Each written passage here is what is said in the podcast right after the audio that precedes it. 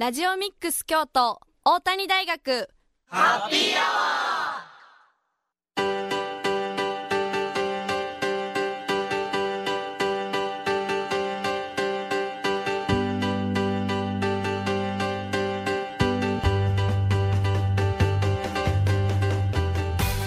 ー870ラジオミックス京都。ここからは大谷大学ハッピーアワーのお時間です。これから19時50分まで大谷大学でまちづくりを学ぶメンバーが大学周辺の楽しくて役に立つさまざまな情報を皆様にご紹介いたします。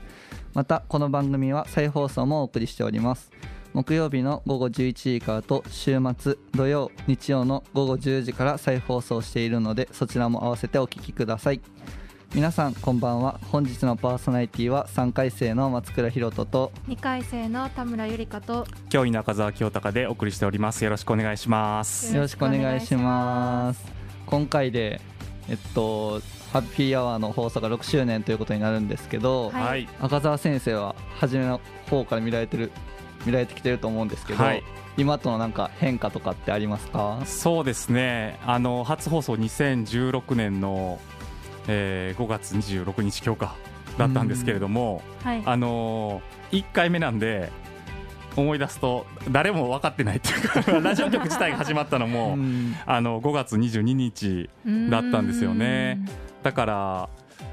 よう放送できたなっていう感じがあるんですけれども。はいでそこから今日で309回目なんですけれどもね、はい、はい、まあ、何回か出ていただいた方もいるんですけれども、まあ、それでも各コーナー入れると本当にまあ300人から400人400人ぐらい出ていただいているのかな大学のゲストとかも含めるとね。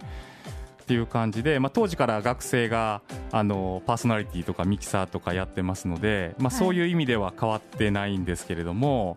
あのやっぱ始めた当時はまだラジオ自体も認知も低かったし、まあ、大学時代がこういう活動してるっていうのもまだ知られてなかったんで、はい、あの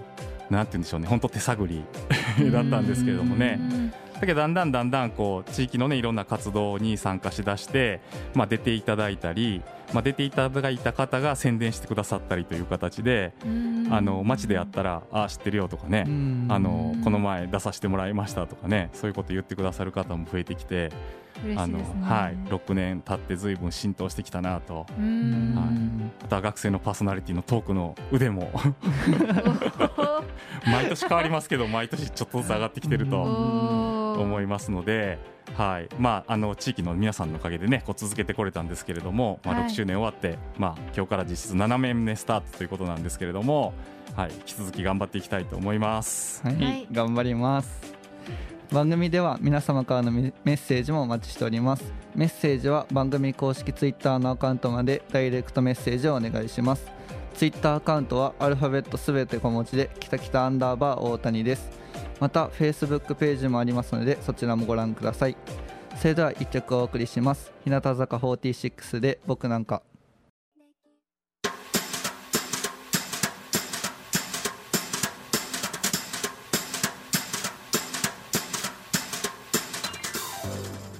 大谷大学ハッピーアワー。本日は大谷大学3回生の松倉弘人と2回生の田村ゆりかと教員の赤澤清隆でお送りしております。さて続いてはハッピートークのお時間です。今回は放送6周年記念ということでこの春大谷大学の学長に就任されました一楽誠先生にお越しいただきました。こんばんは。あこんばんは。こんばんは。よろしくお願いします。よろしくお願いします。よろしくお願いします。早速ですがまず一楽先生と大谷大学との関わりから教えてくださいいやだいぶ古い話になりますが、はい、今から46年前に、はい。えー、私は大谷大学に入学しました、はい。えー、まあ、新州学科というところだったんですけどね、えーまあ、それからずっと学生には卒業するっていうか社会に出るのが大学だよって言いながら自分は いまだに大学にいるというそんな感じです。なんか46年なりますが初めの大谷大学と変わったところとかありますか？あの昔から、まあ、規模もそんなに大きくないっていうのもあってなんかみんな近しい感じですよね、うん、僕らの時もそうでした、僕らの時はでも学生数は全部で2000人ちょっとだったですかね、うん、今3200人いますからそういう意味ではかなり大きくなった感じはします。うん。でもあとは風潮ですね。世の中の風潮が京都は学生にものすごく優しい町でうどん屋さんでも学割とか散髪行っても学割とか、えー、そういう感じで、えー、優しくしてもらってた気がしますね。うん。なんか京都といえば学生の街っていうイメージが特にあって、うん、特にこの周辺がそうですよね。北大路は特に多いですよね。ですね。先生がその46年前に大学生になられた時も北大路っていうのはあ今みたいにちょっと人通りがまもう賑やかだったんですか？こういうビブレっていうかこういうショッピングタウンはなかったですよね。ここは烏丸車庫といって市電の車庫でしたからね。では私はどうでしょう？大学4年生ぐらいまではまだ市電がずっと走ってました。わかります？市電って。えわからないです。よ路面電車です。あ路面電車。ええその車体はね今まだ広島も市電あって広島市内行くとね、はい、昔の京都の市電走ってますよ、えー、うん、じゃあ普通にこの車と一緒に走ってたってことですか？そうですそうです。その分車の走るとこ狭かったですし。ただ面白いのが西大路から九条東大路北大路って回って90円やったです90 円ですか？安でも1時間近くかかったんじゃないか一周するとえー、それも乗ってみたいですね。面白かったですよ、ね、授業出ろよという話ですよ。ね、その時はまだ割と大学の授業も今と違って出席もおおらかだったんですかね。そうですね。のんびりしてましたね。だってゴールデンウィークが明けないとまともな授業始まらなかったですよね、なんか4月は登録やら、まあ、説明会やらでゆったりしてましたね、今と一番違うのは、休校だったらみんな大喜びでしたね。今休校だったらえ歩行はいつなのってなるでしょ？そうですね。大変ですよね。歩行なかったんですか、なかったです、えー、羨ましい、ね先生のあの用事であの授業なくなる時とか、ね、ありましたね。えー、えー、でもまあその分は自由にどうぞやってくださいという感じで、うん、えー、えー、たまに来たやつが怒ってましたけど。せっかく来たのに。それではそれはな今でもあります。よねそれは一緒か。今でもあります。忘れてたってめっちゃあります。ありますね。なんか学生時代に特にこう思い出に残っていることとか印象に残っていることってどんなことなんでしょう？僕は剣道部に入っててほぼクラブは休まずに行ってましたけど授業はそんなに真面目だったとは言えないですね。それを聞くとちょっと学生も安心するかもしれない。クラブの始まる4時ぐらいに学校来てた日もありましたから。だからああのまま大学終わってたら大谷大学文学部卒業じゃなくて剣道部卒業やったかもしれないです。なるほどね。そっかそっか。うんうん。面白いですね。はい。学長として大谷大学をどのような大学にしていきたいとお考えですか？あやっぱり自分が育ててもらったというのがあるので、やっぱり学生さんが自分のやっぱり生きる方向とかね、えー、道をこう見つけてもらうと嬉しいなと思います。まあ、そのためにお手伝いというかね後押しができればいいと思ってます。うん。えっと、一学先生は京都出身なんですか？いや僕は石川県という知ってます？石川県は知ってます。石川県知らない別にね金沢という人がいるんですけど僕は石川県の小松市というところです、ね、まあ飛行場があるぐらいですからど田舎ですわ、えー、そちらからどうやって大谷大学に行こうと思われたんですか？あ僕はねやっぱり家があのお寺だったということもあって仏教の勉強をぱりするそういうきっかけがやっぱありました。ただあのすっと来たわけじゃなくて反発しながらですけどね、どのようなことで反発されたんですか？やっぱりなんか自分がお寺の跡取りだとか言われてねなんで好きな道を選べないんだとかそういう反発ありましたね。そうですね。大谷大学ではどんな学生が来てほしいとかありますか？あその意味であの目標が決まってる人にももちろん来てほしいですけどなんか方向がまだ見つからないという人にはぜひとも大谷大学に来ていろんな道があるよということに出会ってほしいと思います。昔はどんな学部があったんですか？あ今は4学部ですけど昔は文学部一つです、えその中に社会学科も入ってました。それを分かりやすい形で学部にえー、したんですよね。今は国際学部と社会学部と文学部。で教育学部、ね、教育学部ですね、えー、全部が文学部の中に入ってたんです。ちょっと分かりにくいでしょ？文学部社会学科。そうですね、まあ、でもあのそれも割と最近の話ですよね。そうです。5年前ですねもう、うん、僕がね大学来たのが8年前なんですよ、教員で。その時はまだ文学部社会学科で。で校舎も今の建物とあの違うって言いますかね。前の建てる替え前の校舎だったんですけれども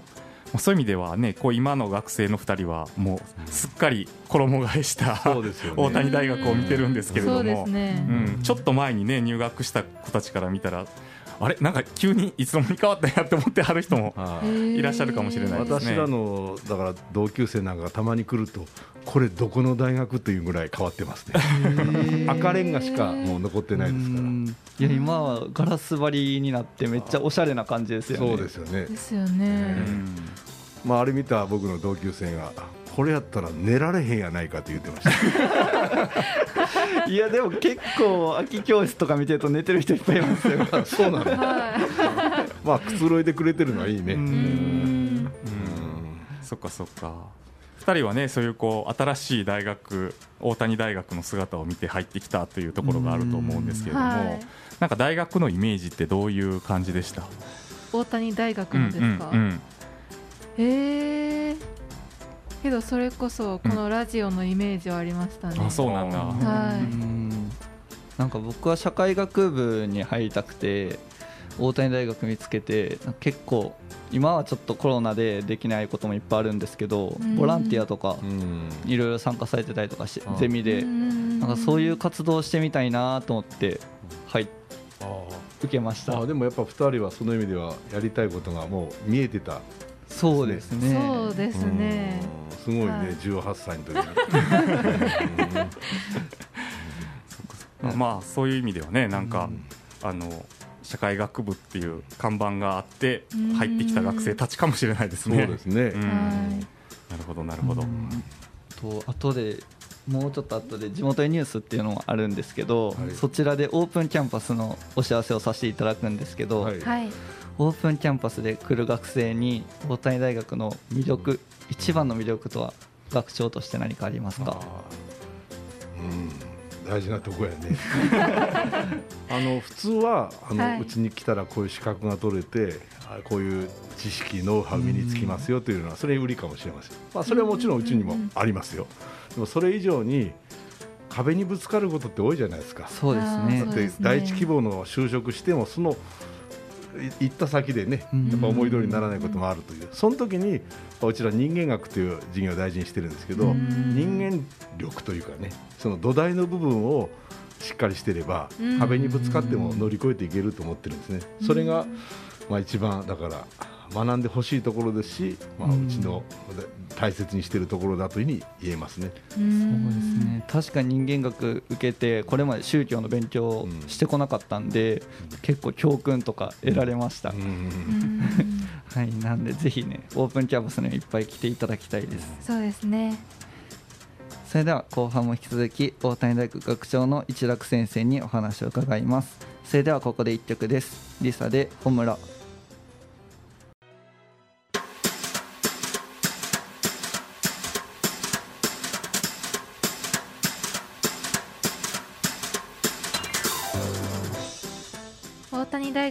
ピーアワー本日は大谷大学2回生の田村ゆりかと3回生の松倉弘人と教員の赤澤清隆でお送りしております。ハッピートーク後半も大谷大学学長一楽誠先生にお話をお伺いします。よろしくお願いします。よろしくお願いいたします。よろしくお願いしますえー、学長就任から間もなく2ヶ月となられるって聞いたんですけど学長としては普段どんなお仕事をされてるんですか？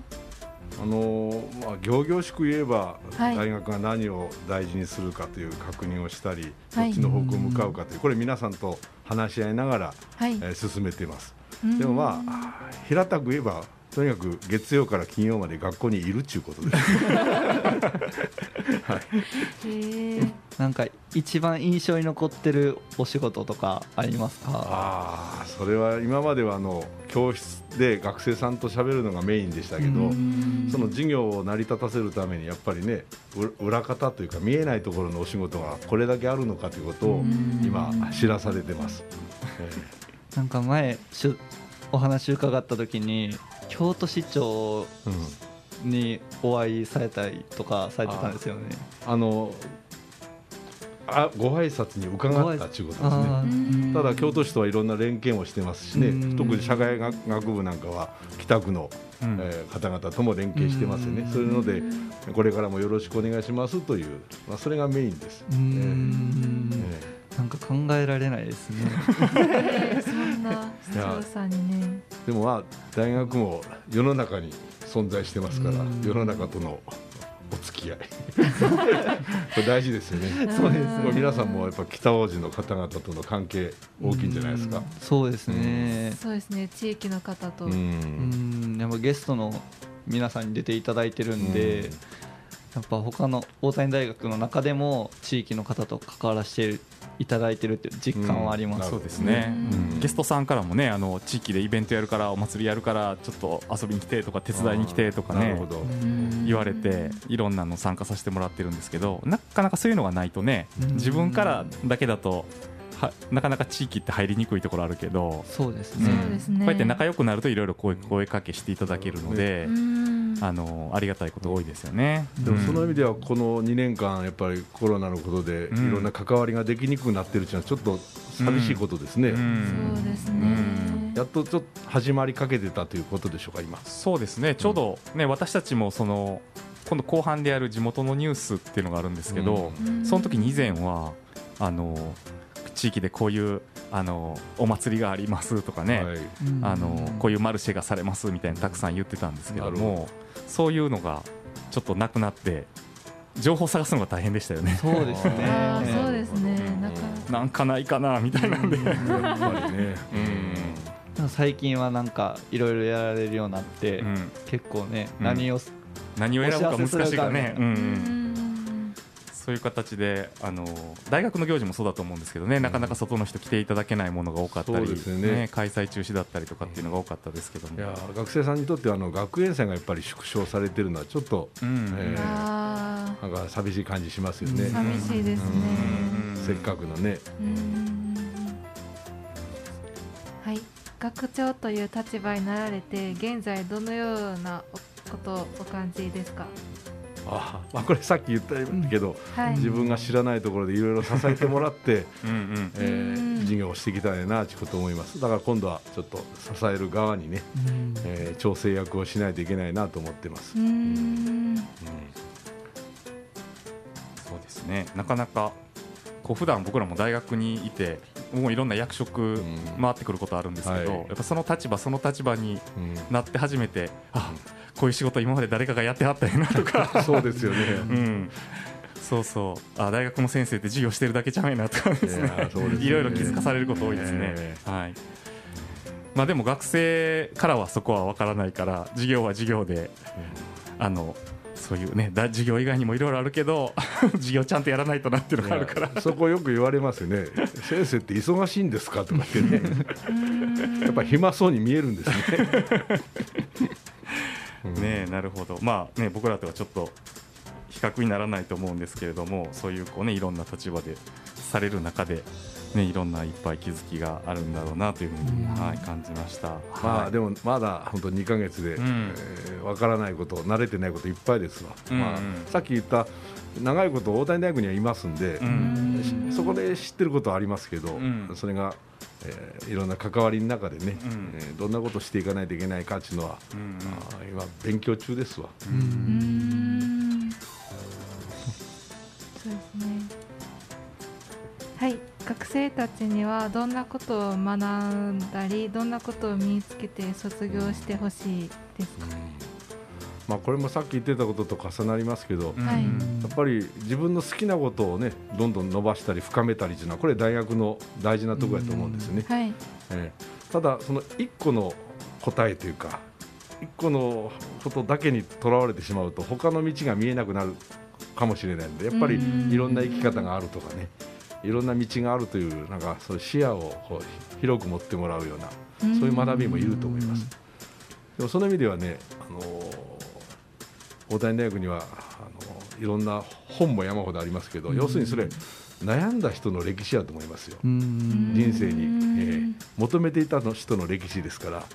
えー、そういう意味じゃあこんな生き方もある。あこんなやり方もあるんやということをいっぱい学べると思いますんで、えー、ガンガン進めてほしいです。うんそうですね。僕も先ほど言ったんですけどやっぱゼミとかこのラジオとかで地域の皆さんに関わらせてもらって、やっぱ卒業してなんかオフィシャルワークというよりも地域に何か関われるような仕事に就きたいなって思えてるんでやっぱこの大谷大学に入ってラジオ活動できてるっていうことはやっぱこれからの人生に大きく関わってるんじゃないかなって思います。それやってみてやっぱり広がったよねそれが、うそうですね。やっぱり経験できないんで、こんなことはあんまり、そうですね。いい経験ができました、はい、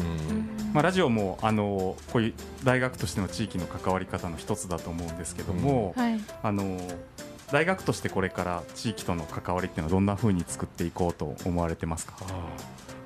これも前は例えば学園祭といったら近隣の方含めてたくさんおいでくださってましたもんね、それが学園祭がこの2年できてないのがちょっと寂しい限りなんですがやっぱ同じようにやっぱここの地域の方に支えられて大学は今まで来てますから、まあ、それを大事にしながらいろんな場面で出会う場所をね、えー、持てるとならというふうに思ってます。はい。では最後の質問に行かせてもらうんですけど最後にラジオをお聞きの地域の皆さんや学生にメッセージがあればお願いします。はい。まあ、大谷大学はあの今の場所に来たのが、大正2年ですから、はい、もう110年ぐらいの歴史になりますけれども、えー、それ以来地域とともに歩んできたというふうに思います、えー、そういう意味で地域の方々に今まで以上にまたお世話になると思いますので、えー、よろしくお願いしますということとあと学生たちには、えー、この場所でまたのびのびと、えー、育っていっていただいたらというふうに思っています。はい。ありがとうございますハッピートーク本日のゲストは大谷大学学長一楽誠先生でした。ありがとうございました。あどうもありがとうございました。ありがとうございました。それではここで一曲です。あいみょんで二人の世界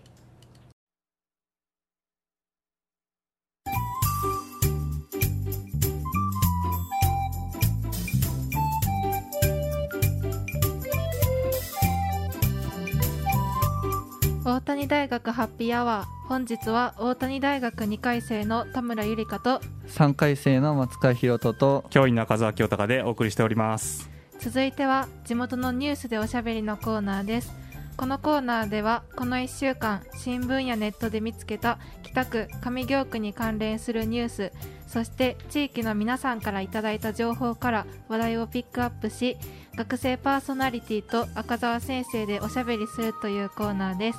本日のおす本日のお知らせは2件です。1件目は6月5日日曜日開催の大谷大学オープンキャンパスのお知らせです。大谷大学では自分を見つめるリリアルを見つけるをテーマにオープンキャンパスを開催します。今回の内容は大学説明会や入試対策ミニ講義のほかキャンパス見学ツアーなど在学生と話せる企画も行われます。リアルな大学生活をイメージしたい受験生の皆さんぜひご来場ください。なお今回のオープンキャンパスは午前の部と午後の部の2部制で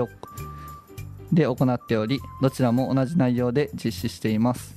時間は午前の部は午前10時から午後1時まで。午後の部は午後1時40分から午後4時30分までです。受付は午後の部が9時30分から午後の部が午後1時からとなっております。このほか午後1時から1時30分まで小論文対策講座を行います。こちらは先着30名で希望者には個別添削もあります。なお新型コロナウイルス感染拡大の状況を鑑み入場制限を設けております。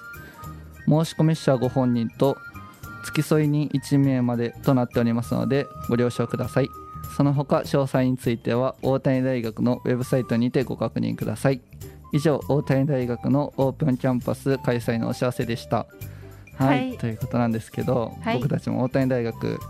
そうですね。にいるんですけど、はい、行きましたか？オープンキャンパス。行ってないです。すいません。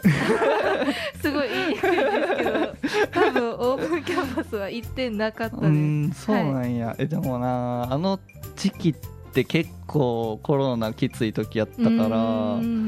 今よりもこんな多分いろいろなかったと思うそうですね、なかった気が。でも自分の時はちょうどコロナ始まる前やったから、はい、いろいろあってこんな感じやってんけど、うん、なんか食堂とかもね、うん、なんかチケットとかもらえて、はい、あの来場者ご飯食べれたりとか、ありましたありました、あったんですけどね、うんうん、結構なんか行ってみると実感できるからなんか文面とか、はい、まあ、オンラインでもいろいろ確認はできるけど、はい、やっぱ行ってみて学校の雰囲気とか在学生の言葉とかを実際に聞いてみる方がそうですね。同じ目線から聞いた方が情報を得られますしね、うん、そうね。特に、まあねどんな学先輩いるんやろうとかね、学生の雰囲気で大学の雰囲気ってねちょっと分かりますもんね。うん、うん、ちょっと興味ある人は来てほしいです。そうですねはい。まあ、大学説明会もありますけどその他入試対策なんかもあるんでね、こう受験で受けようかなっていう人もあの来てくれると、あのいろいろあのそういうこう受験のツボみたいなのもね分かり入試のツボみたいなのも分かりますので、まあ、大学の先生の、ね、雰囲気も分かりますし、はい。はい、学生のオープンキャンパススタッフもたくさんいますんで、ん。ぜひ触れ合ってもらいたいなと思います。はい、はい、それでは2件目お願いします。はい、2件目は赤澤が 紹介させてもらいます、えー、6月1日水曜日開催北野天満宮日の御子社例祭のお知らせです。日の御子社例祭は別名雷よけ大祭と呼ばれておりこの雷の神を祀ることから北野の来光と称される北野天満宮の摂社日の御子社で執り行われます。かつては雨乞い豊作を祈願していましたが次第に雷受けが主となり近年ではゴルファーや釣り人の間でも信仰が広がっています。当日は雷よけのお札やお守りが授与されます。日の御子社例祭の祭典は午後4時からの30分間。守り札授与は午前9時から午後5時までです。ぜひ皆様足をお運びください。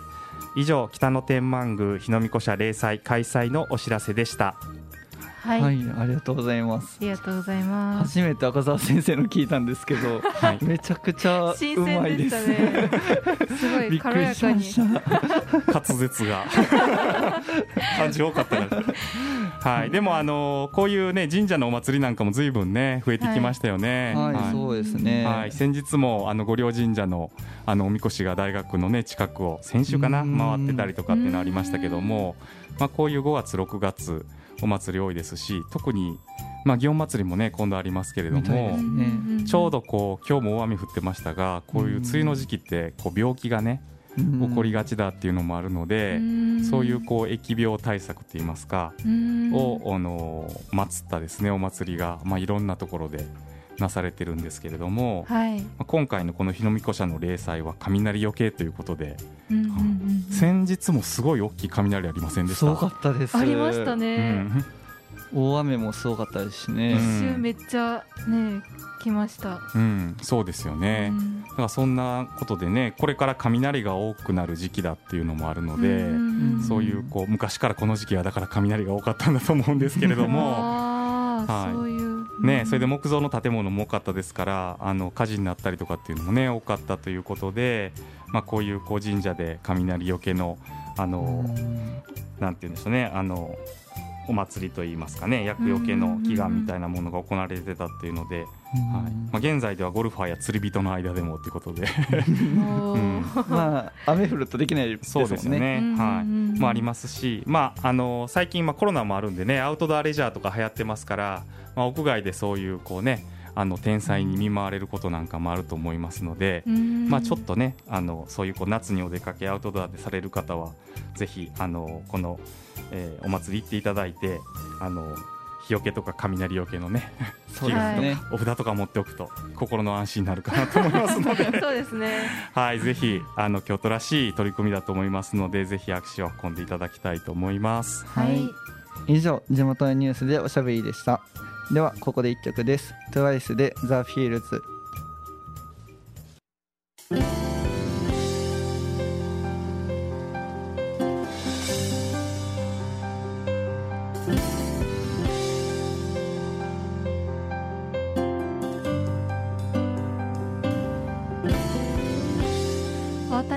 ハッピーアワーエンディングのお時間です。ここで一つ訂正があります。先ほどの曲は King & Prince で Lovin' you です。はい。失礼いたしました。失礼いたしました。ここで一つはい質問質問じゃないですね。すいません。えっと松倉さんに聞きたいことがあるんですけど、うん、えっと放送6周年ということで印象に残ったゲストさんは、はいおられますか？そうですね。結構地域の人にインタビューとかして、はい、どの方も面白い活動されてるんですけど、はい、個人的に一番残っているのは、はい、大宮交通公園で戸塚さんにインタビューしたやつですかね。ああれ大宮交通公園に行ったんですよ。あ実際に。さ初めに行って子供たちもいっぱいいて、うんうんうんうん、あの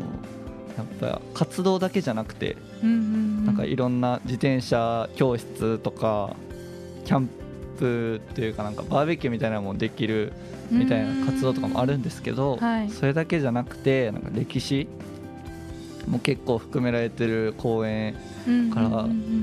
すごい活動されてるなっていうのが印象的です。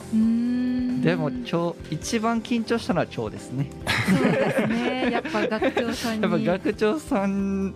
やっぱ大学生ってあんまり会わへん。うんうんうんうん。いや学長。いやそうですね。緊張しましたね。学長さんになってから喋ったのは本当2回目ぐらいやったんでうんめちゃくちゃ緊張しました、ね、授業ではあっても喋らへんやまあ確かに。そうですね。あんまり